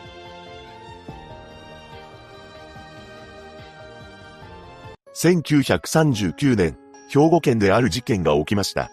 一つの一家に、饅頭が送られてくることで、後にとんでもない騒動が巻き起こってしまうのです。ただ、逮捕された犯人には、裁判長も同情し、休刑無期懲役に対し、一時は懲役3年まで減刑されています。詳細を見ていきましょう。後に、本件を起こすこととなる広瀬菊子は、幼少期から頭が良く、医師を目指していました。そんな彼女は、東京女子医専に入学し、無事に卒業しています。そして菊子はめでたく医師になり、神戸の病院で勤務していました。その後の1929年の7月、菊子は運命の出会いを果たすのです。その人物というのが、当時まだ学生をしていた M でした。M は、菊子が勤める病院へと見学にやってきたのです。その後二人は文通を始めたらしく、一年後、再び M が学生として見学に来た際に、二人の仲は急接近しました。そして間もなくして M は、菊子に結婚を申し込んだのです。この申し出に対し、菊子は M がまだ年下だったことや、性格も合わないなと思っていたらしく、再三断っていました。しかし、それでも諦めない M から、ある日手紙がやってきます。そこには、M の両親が、結婚を承諾したという旨の内容が書かれていたのです。つまり、M は、自分の両親にも菊子のことを話していたようで、菊子は M の求婚に根負けする形で、結婚を受け入れました。そして M が大学の医学部を卒業した年である1931年4月10日、神戸で M が新しく借りたい家で、小規模ながら式を挙げたのです。しかし、結婚を受け入れた菊子の判断が、後に最悪の悲劇を招くことになってしまいます。まず、M は大学院に進み、次のように菊子に申し出ました。俺は、どうしても白紙になるんだ。このように自分の目標を妻となったキック子に話した M は、神戸の家から学校の研究室には通わず、京都で下宿をするようになり、新婚早々別々に暮らすことになったのです。そのため、M とキック子の同居生活は、わずか10日間のみだったと言います。そして M の実家は、経済状況が悪かったらしく、M の学費は、キック子が援助することになりました。夫のためにお金を稼がなければならなくなったキクコは、勤めていた病院を辞めて、故郷である高知県に戻り、開業医として再スタートしています。これは5月10日で、内々に挙げた結婚式から1ヶ月後のことだったそうです。そして夫のために、毎日のように患者の家を訪問して、診察して回っています。それは、車の通らない山道を小走りで駆けていたようで、東西に12キロ、南北26キロと、広範囲を無我夢中で往診していたのです。そうした菊子の努力もあり、1年間、毎月平均60円から70円を M の元へ仕送りしていました。この時の60円から70円というのは、現在の価値に換算すると、13万円から15万円ほどの金額だそうです。そして菊子は、M が学位を取得すれば、一緒に住めると信じ、4年もの間毎月、ずっと M に学費を送り続けました。最終的にキクコが M に送金した総額は約4000円だそうで、現在の約867万円だと言います。そして1936年、ついに M は医学博士の学位を取得したのです。その通知を受けたキクコは大喜びし、すぐに京都へと駆けつけました。しかし、キクコと M の同棲話は一向に進むことはありません。そればかりか、M はキクコに300円を要求したのです。これは現在の60万円ほどの金額なのですが、M はこのお金を学位取得の印刷費、恩師への謝礼のためだと話しており、キクコは言われるがままそのお金も用意しました。ここでキクコは同性を強要するのではなく、将来の方針を立ててほしいと M に頼んでいます。しかし、徐々に M の態度は冷たくなり、さらには、キクコに対し、次の言葉を返したのです。貢いでくれた金は倍にして返すから、これはつまり、遠回しに別れを切り出された形であり、菊子は絶望し、その場で号泣し、泣き伏せてしまいました。その後、菊子の兄が M に対し、次のように懇願しています。せめて1日、3日でも5日でも、家へ入れてくれ、悪いところがあれば、私が引き取ります。この兄の訴えもあり、ようやく菊子は M の実家に入ることができたのです。ただ、ここで彼女を待ち受けていたのは、幸せではなく、ただただ続く地獄だったのです。まず、菊子が荷物を解こうとしたところ、衝撃の言葉を M の家族から投げかけられました。あなたはいつ帰らねばならなくなるかもわからないから、とかない方がいい。この言葉に絶句する菊子ですが、M も菊子にはなるべく2階にいてくれと話してきたそうなのです。さらには暑くなる夏の時期でも、カーテンやすだれを締め切っており、まるでキックコの姿を近所に見せてはいけないかのような行動を家族はとっていたというのです。そればかりか、キックコが下駄を玄関で脱いだ状態にしていると、その下駄を隠したり、キックコの洗濯物は洗濯屋に出さず、女中にこっそりと表せていました。極めつけは M の行動なのですが、なんと、独身を装って、他の女と文通したり写真を撮ったりしていたのです。そして M が早く帰ってきても、女中と二人で三味線を弾いたり、父親とカルタをするなどしており、キクコは羽物扱いされていました。また、M の妹からも、キクコ姉さんは、賢者としては偉いかもしれないけど、家庭人としてはゼロだ、とのの知られることもあったそうです。結局2ヶ月間、キクコは M の実家にいる間何度も出て行こうと思っていましたが、じっと辛抱していたと言います。しかし、ついに M から別れ話を持ちかけられてしまうのです。その話の中で、M は、キクコに対しとんでもない言葉を言い放ちました。自分は、白紙になりたくはなかった。地位や名誉はいらない。学士などはいらぬおせっかいだった。自分は近く見合い結婚をしようと思うからお前とは別れる。これにキクコは、次のように像を膨らませたのです。私を踏み台にして、学位を得た M が、何ら外るところなく、独身者として、新たなる妻を迎えようとしている。そうして4年間貢ぎ続けた菊子の愛は憎しみへと変わったわけですが、結局二人は離婚しています。また、菊子の弁護士の助言もあり、慰謝料を M に要求したのですが、お金で菊子の心は晴れることはありませんでした。菊子は好きな小説も映画も全て遠ざけて、ひたすら M の不幸だけを祈っていたのです。その後、自分の荷物を着払いで送り返され、実家に帰ることもできなくなっていたキクコは、ある日、最近研究所を訪れました。そこには、最近培養器がたくさん並んでいたのです。それを目の前にしたキクコは恐ろしい感情を抱いてしまいます。M がチフスにでもなって苦しめばいいチフスとは細菌の一種で、これに感染すると発熱や下痢などを起こし、丸に腸出血を起こすそうで、亡くなる確率は18から20%と言われています。ちなみにアンネ・フランクが亡くなった原因もチフスだそうです。そしてキクコはチフス菌の培養機3機を研究所からもらってきてしまいます。その後の1939年4月25日、キクコは百貨店でカルカン饅頭を一箱購入し、そのまま地下にあったトイレへと向かいました。そこで購入したカルカン饅頭50個すべてに、あらかじめ用意してきた注射器で、チフス菌を植え込んだのです。そしてその饅頭を M が勤める病院の元患者の名前を使って、M の実家へと送りつけました。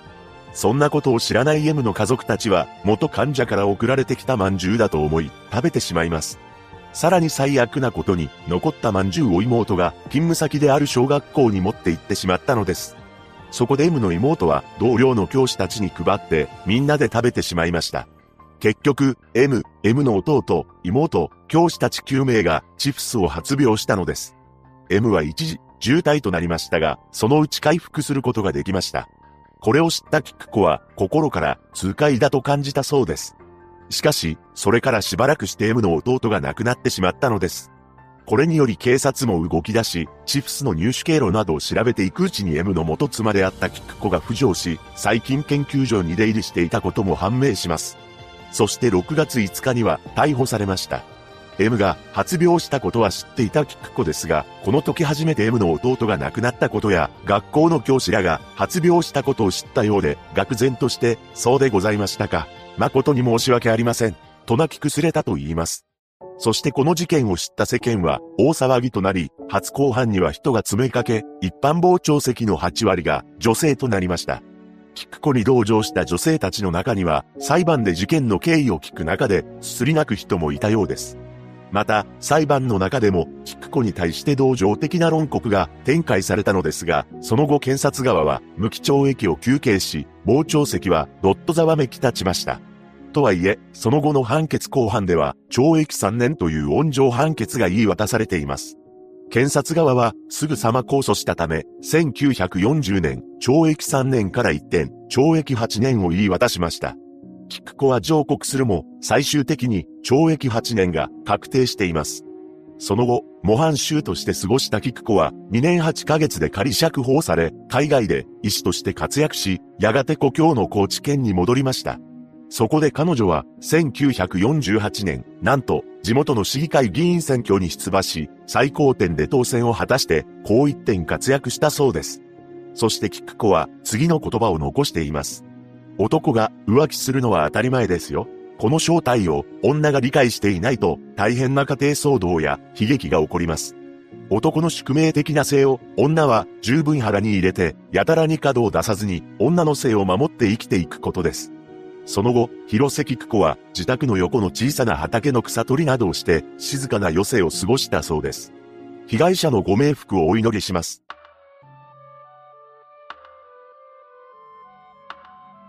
1992年から1998年にかけ、長崎県と佐賀県で恐ろしい事件が起きました。保険金が目当ての事件だったのですが、実行したのは実の母親だったため、世間に大きな衝撃が走ったのです。詳細を見ていきましょう。1958年10月22日、後に本件を起こすこととなる山口玲子は佐賀県富士津郡にて出生します。父親は警察官、母親は鍼灸師をしていたそうです。また、玲子の父親は娘や妻に手を挙げており、母親は放任主義だったようで愛情を受けることなく育っていきました。その後、玲子は大学を卒業してから看護師見習いとして働き出したそうです。また彼女は、準看護師の資格を取得しようと思ったらしく、看護学校へと入学しています。その頃に、後に夫となる K さんと出会い、二人は、1979年に結婚しました。レイコは、主婦業に専念するためか、病院を退職し、看護学校も退学しています。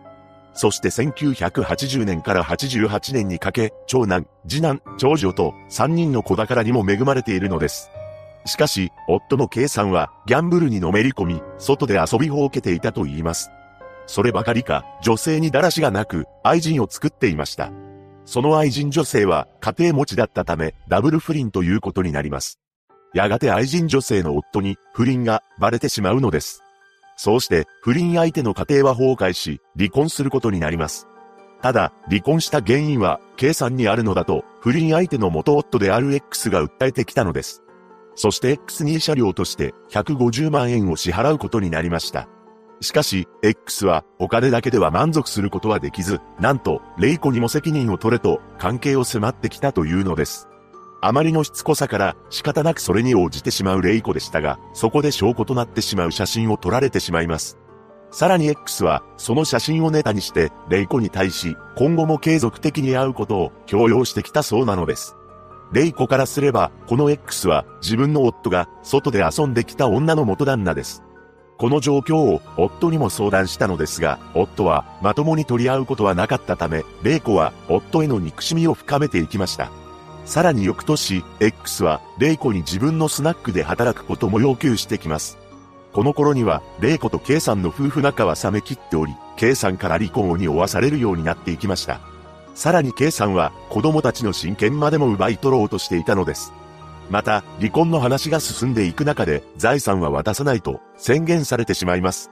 レイコはこれまで K さんの浮気やギャンブル、X からの要求にも耐え続けていたため、K さんへの憎悪が頂点に達してしまうのです。そこでレイコは K さんを手にかけて保険金1億円を得ようと企てました。しかし、一人では実行できないと考え、X にこの話を持ちかけますが断られてしまいます。途方に暮れるレイコでしたが、この時に店の客であった他尾和夫という男と出会います。他尾はレイコに親切に接してくれ、やがて他尾に好意を持つようになりました。そうして男女の関係にまでなってしまったレイコと他尾ですが、このホカオという男もとんでもない男なのです。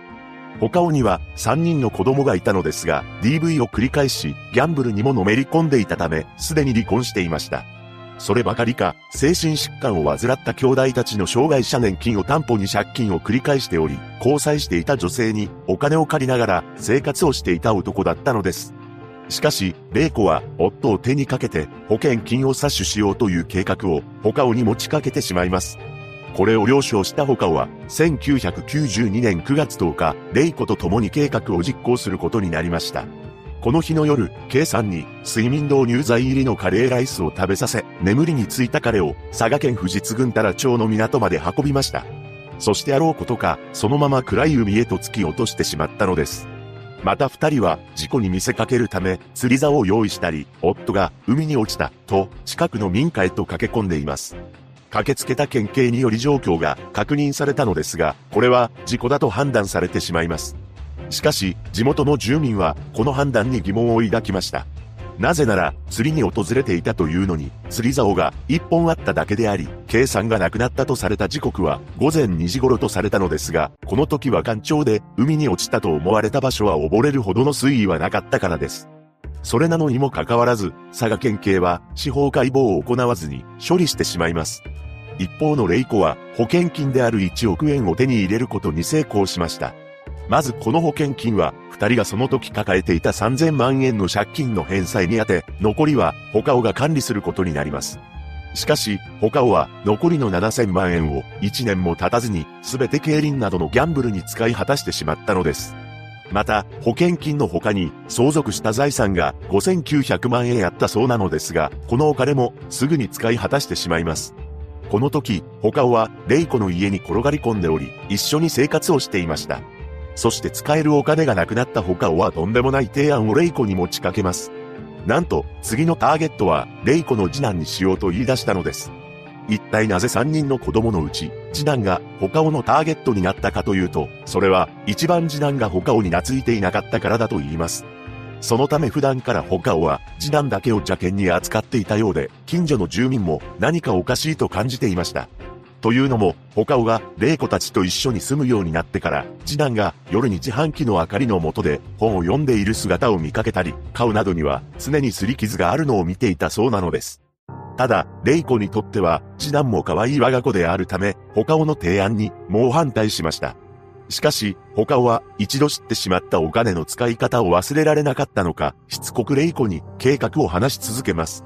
そのうちに、レイコはあらぬ考えを抱いていくのです。他をと縁を切るには、次男を手にかけて、保険金を得るしかない。それを元手にして、他の二人の子供を自立させよう。この恐ろしい感情を持った玲子に、母親としての面影はありませんでした。そして1998年8月31日、この日、次男をイカ釣りだと称して誘い出します。そして夫を手にかけた時と同様に、睡眠導入剤を使って眠らせました。しかし、ここで、レイコは躊躇してしまいます。やはり自分の我が子の命を奪うことはできなかったのです。その後、レイコは他を手にかけようと考えますが、それも実行することはできませんでした。そんなわけで、計画は失敗に終わったのですが、他をにはギャンブルをするためのお金が必要です。そこで他は、以前レイコが家政婦として勤めていた家に侵入し、現金約13万7千円と貴金属など合計120万円相当を奪い取りました。しかし、他をには、はした金でしかなく、やはり次男を手にかけて、保険金3500万円を得るしかないと考えます。そしてレイコもまた、やるしかないと、腹をくくったのです。1998年10月26日、他尾と玲子は、長崎県小長井町の岸壁に、イカ釣りと言って、次男を連れて行き、睡眠導入剤のカプセルを飲ませて眠らせます。やがて次男は、眠りについたのですが、彼の体に、粘着テープを巻きつけました。そして海の中へと投げ込んだのです。しかし、この時海に落ちた衝撃により次男は目を覚ましてしまいます。そして次男は、この野郎を、と叫びつつ、泳いで岸壁へとたどり着こうとするのですが、他オトレイコは、これを阻止し、彼を海の中へと沈めてしまったのです。その後レイコは、何食わぬ顔で近くのコンビニへと駆け込み、110番通報を依頼しました。これを受けた県警は、漁協に船を出してもらい、変わり果てた姿の次男を発見することができたのです。しかし、漁協の組合員らは、イカ釣りに来ていたというレイコの発言に違和感を覚えます。なぜなら次男は、次の日に学校があるというのに、深夜にイカ釣りをしており、さらにイカの時期は過ぎていたからです。さすがに、長崎県警も同じように感じていたらしく、また次男には多額の保険金がかけられており、以前の夫の時にも保険金が支払われていることから、今度は司法解剖が行われることになりました。そして次男の体内からは、睡眠導入剤が検出され、二人は逮捕されたのです。その後、恐ろしいことに、レイコの長男には4000万円、長女にも2500万円の保険金がかけられていたことが判明しており、長女は近所の人に対し、次は私の番かもしれない、と話していたと言います。その後の2003年1月31日、長崎地裁は二人に対し極刑を言い渡します。これを不服とした二人は控訴を行いました。さらに、控訴審において、レイコの長男と長女は除名嘆願書を提出したのです。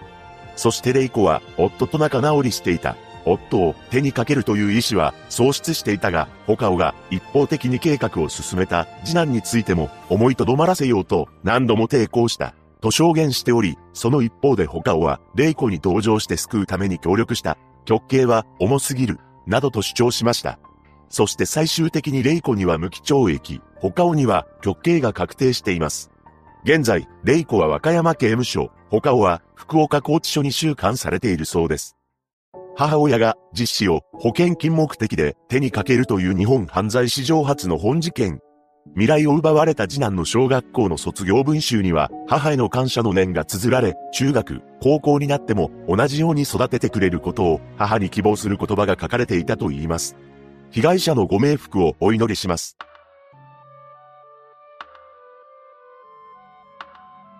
2004年から2009年にかけ、鳥取県である事件が起きました。一人の女が起こしたのですが、身長150センチ、体重70キロある彼女は、次々と男性を虜にする魅力を持ち合わせていたのです。詳細を見ていきましょう。1973年12月、後に本件を起こすこととなる上田美幸は、鳥取県倉吉市にて出生します。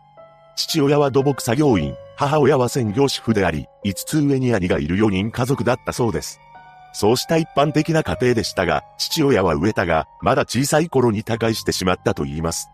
そのため母子家庭となった植田家ですが、母親は派手な女性であり、何かあると大きな声で騒ぐという情緒不安定な人物でした。また、シングルマザーとなった母親はそのストレスからか、子供たちに厳しいしつけをしており、植田はそれに耐えながら、幼少期を過ごしていたのです。そんな中、小学校へと入学後、とんでもない子供へと成長していました。なんと、隣の家に勝手に上がり込んでは、物を盗んだり、壊したりしていたそうなのです。そうした行為をしつつ育つ上田は、中学校に入ると、上下関係をうまく利用し、付き合う同級生を形成していきました。というのも、仲間にしたい同級生に対し、相手が喜びそうなプレゼントを渡して気を引いたりしていたというのです。しかし、その一方で、気弱そうな同級生、つまり自分より下に見た同級生に関しては、パシリのように扱っていました。そんな上田を同級生たちは、うるさくおしゃべりな女で、空気のように嘘を吐く人物として見ていたと言います。また、母親の素行も悪かったことから、近所では、あの家に近寄ってはいけないと、有名になっていきました。その後、高校へと進学した上田ですが、周囲に馴染むことはできなかったようで、すぐに中退しています。彼女は地元の鳥取を離れて大阪へと引っ越し、工場や事務員などの職を転々としていましたが、どこも長続きはしませんでした。ただこの頃に知り合った男性と一度目の結婚を果たし、二人の子宝にも恵まれています。しかし、金銭トラブルを起こしたらしく、離婚して実家の鳥取に子供を連れて舞い戻ってきました。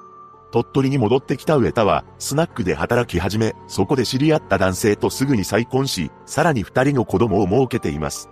ただ、上田は別の男性と不倫をしてしまい、またもや離婚することになったのです。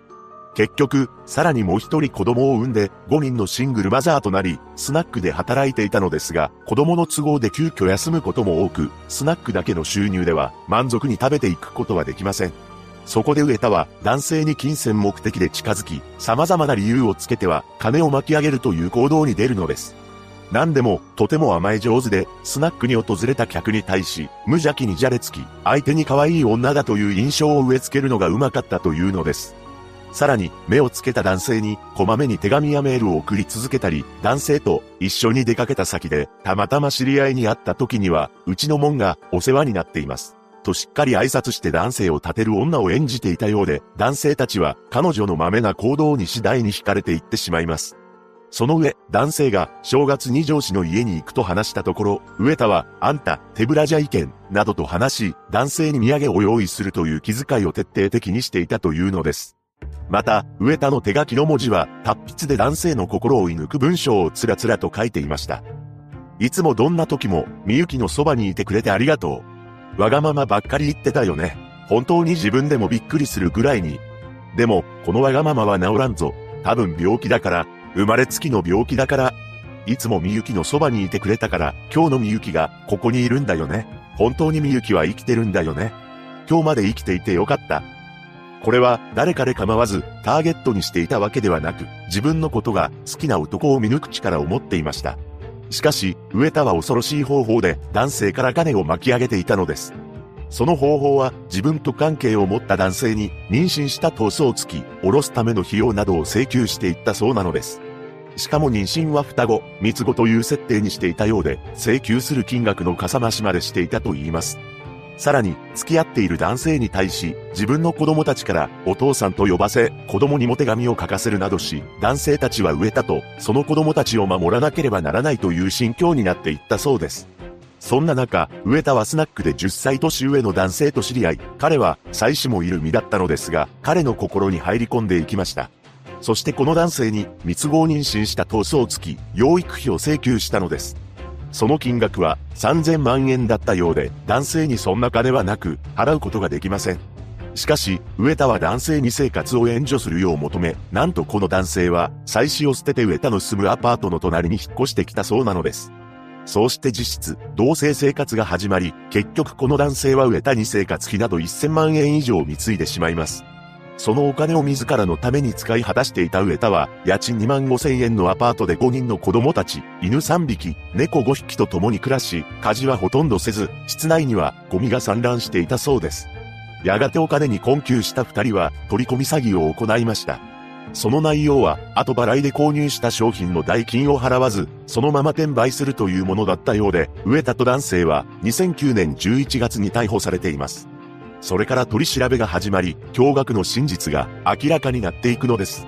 なんと、上田の周りで男性たちが不可解に命を落としていることが判明しました。その人数は6名にも上っています。1人目は2004年5月、新聞記者だった当時42歳の男性が段ボールに詰められた状態で列車に引かれて命を落としています。この男性は当時植田と交際していたようで段ボールには出会って幸せだったという一文が書かれていたそうです。そのことからも鳥取県警は彼が自ら命を絶ったものだと判断し、司法解剖はしていません。それから3年後の2007年8月、今度はなんと、上田がその場にいる際に事件が起きているのです。何でも、当時27歳の男性が上田の家族と一緒に、鳥取砂丘の海水浴場に来ていたそうなのですが、彼は海で溺れてしまいました。この男性は、スナックの常連客で、上田と同居もしていたというのです。さらに不可解なことに、この方は泳ぎが苦手だったそうで、自ら溺れる場所に行くとは考えにくいと言います。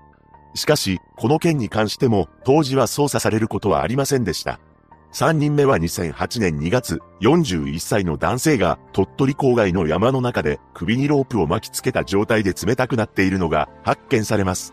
この男性もまた、上田のスナックの常連であり、二人は不倫関係にありました。さらに、上谷多額の金品を貢いでいたことも分かっているのです。そして次の4人目の男性に関して、後に起訴されることになります。この男性は2009年4月11日に日本海で変わり果てた姿で発見されたのですが、彼の体内からは睡眠導入剤が検出されたのです。さらに、通常水の中で亡くなった場合、入るはずがないとされる砂が肺から検出されたそうで、かなり不可解な状態でした。そしてこの男性は上田に生活費として総額270万円ほどのお金を貸していたのです。その後の5人目は2009年10月7日、電気店を営んでいる男性だったのですが、彼は決して溺れるはずのない水深20センチメートル程度の浅い川で発見されており、睡眠導入剤が検出されました。この男性が営む電気店にやってきたのが上田であり、彼女が逮捕されるきっかけとなった取り込み詐欺の被害に遭っていたのです。そのためこの男性は上田に代金を払うよう交渉中だったそうで、上田から代金を払うと呼び出され、その後にこのような形で発見されています。さらに20日後の10月27日、上田と同じアパートに住んでいた58歳の男性が急な体調不良で急逝したのです。この方も上田の常連客であり、さらには上田に自宅の鍵を預けるほど親密な間柄でした。このように、上田の周りで6人もの方が、不可解な状態でこの世を去っているのですが、最終的には、睡眠導入剤が検出された2人について起訴されています。その後裁判が始まり、上田は一貫して、私はやってません、と無罪を主張したのです。さらに後半が進むにつれ、黙秘権を使い、何も話さなくなってしまいます。その後、二人を植田が手にかけたものだと認定され、極刑が言い渡されました。これを不服とした彼女は、控訴、上告を行うも、上田は、行方不明になった被害者と最後に接触しており、検出された睡眠導入剤も入手可能で、さらには、被害者に借金をしていたために、動機が明確であるとされ、刑が確定しています。ただ、上田自身は、最後まで認めず、謝罪はしていません。一人の女が起こした本事件。現在、上田は広島拘置所にいるそうです。被害者のご冥福をお祈りします。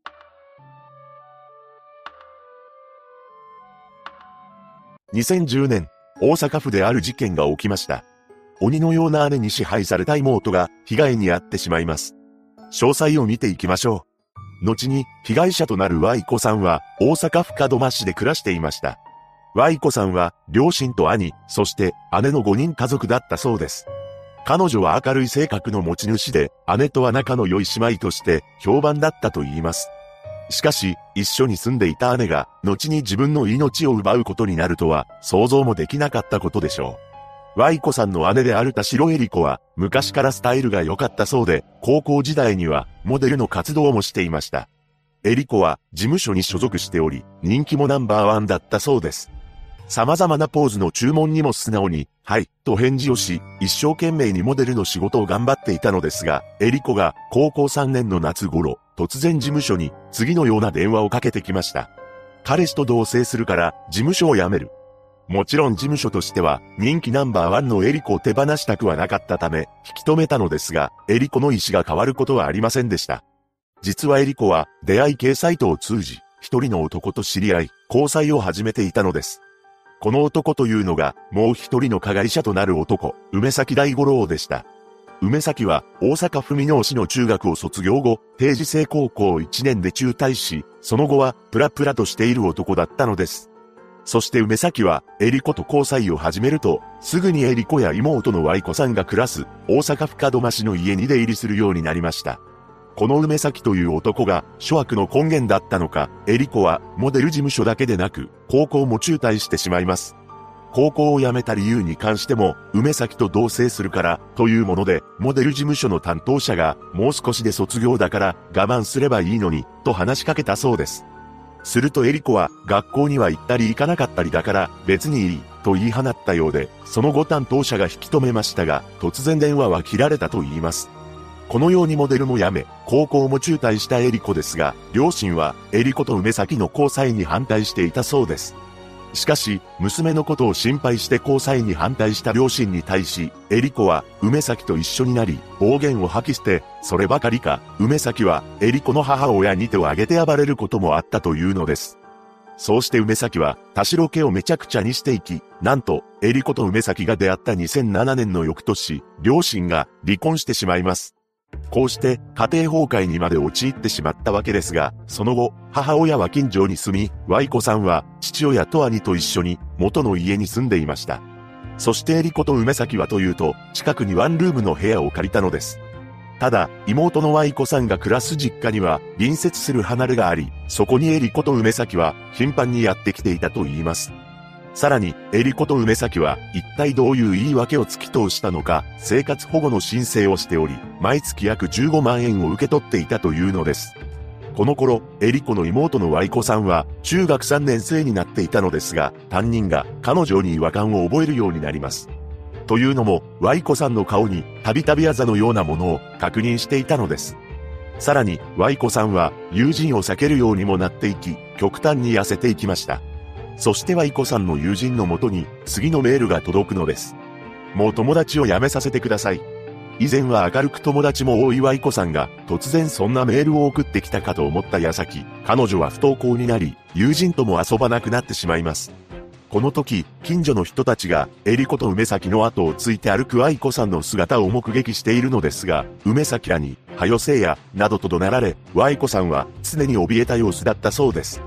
また、ある時は、頭を丸刈りにされたワイコさんの姿も見られており、そのうちに、顔の傷を隠すためか、深く帽子をかぶり、マスクもつけるようになります。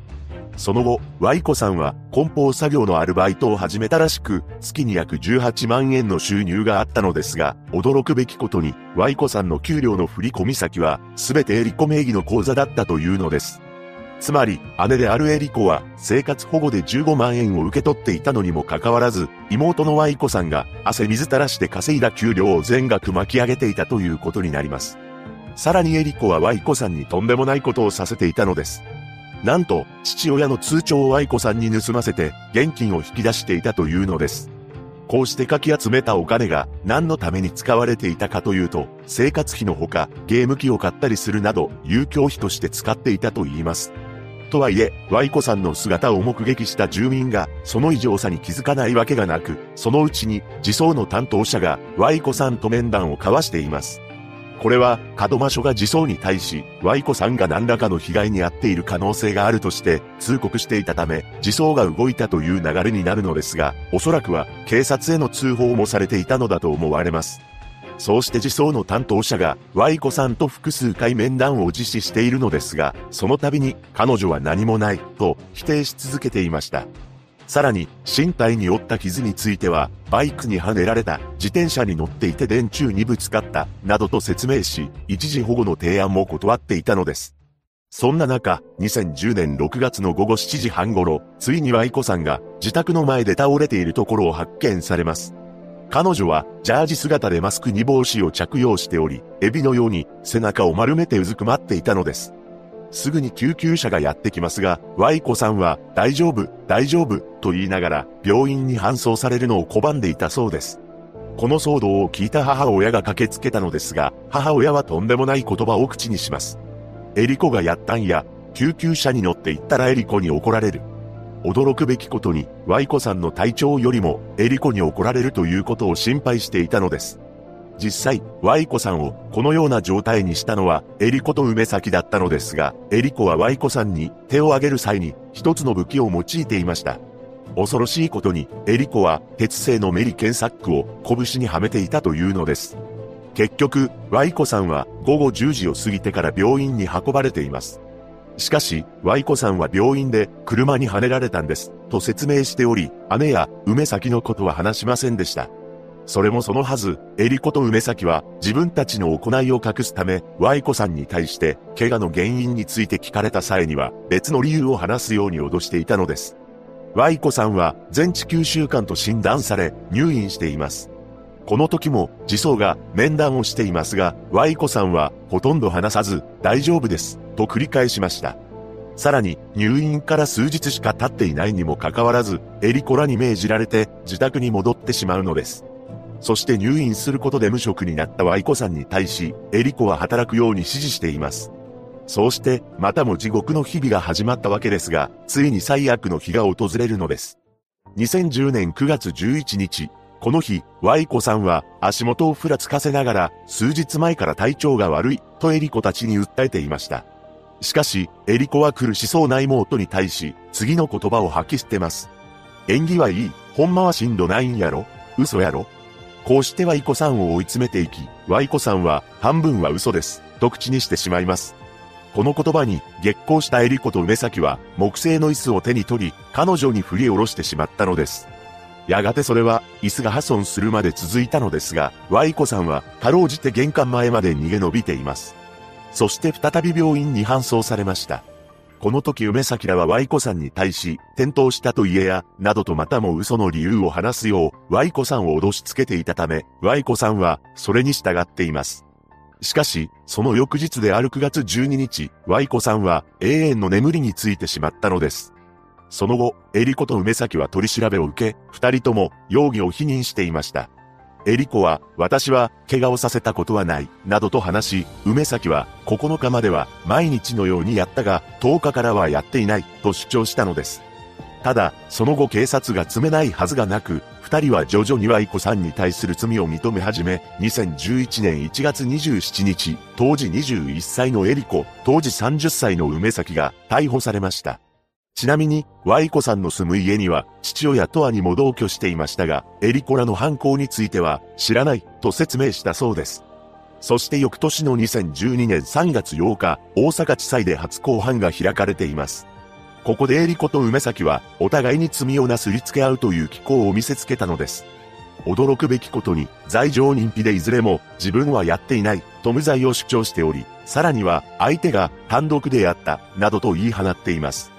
こうして、互いの罪をなすりつけ合いながらも裁判は進められ、3月29日の判決公判で裁判長は、2年前から妹が繰り返し怪我をしていた。身勝手な犯行により、17歳の若さで将来を絶たれた被害者の無念は察するにあまりある。両被告は、責任を相手になすりつけ、自らの行いに向き合う姿勢が見られない、として、田代恵里子に、休刑通り懲役13年、梅崎には、休刑懲役15年のところ、懲役14年が言い渡されました。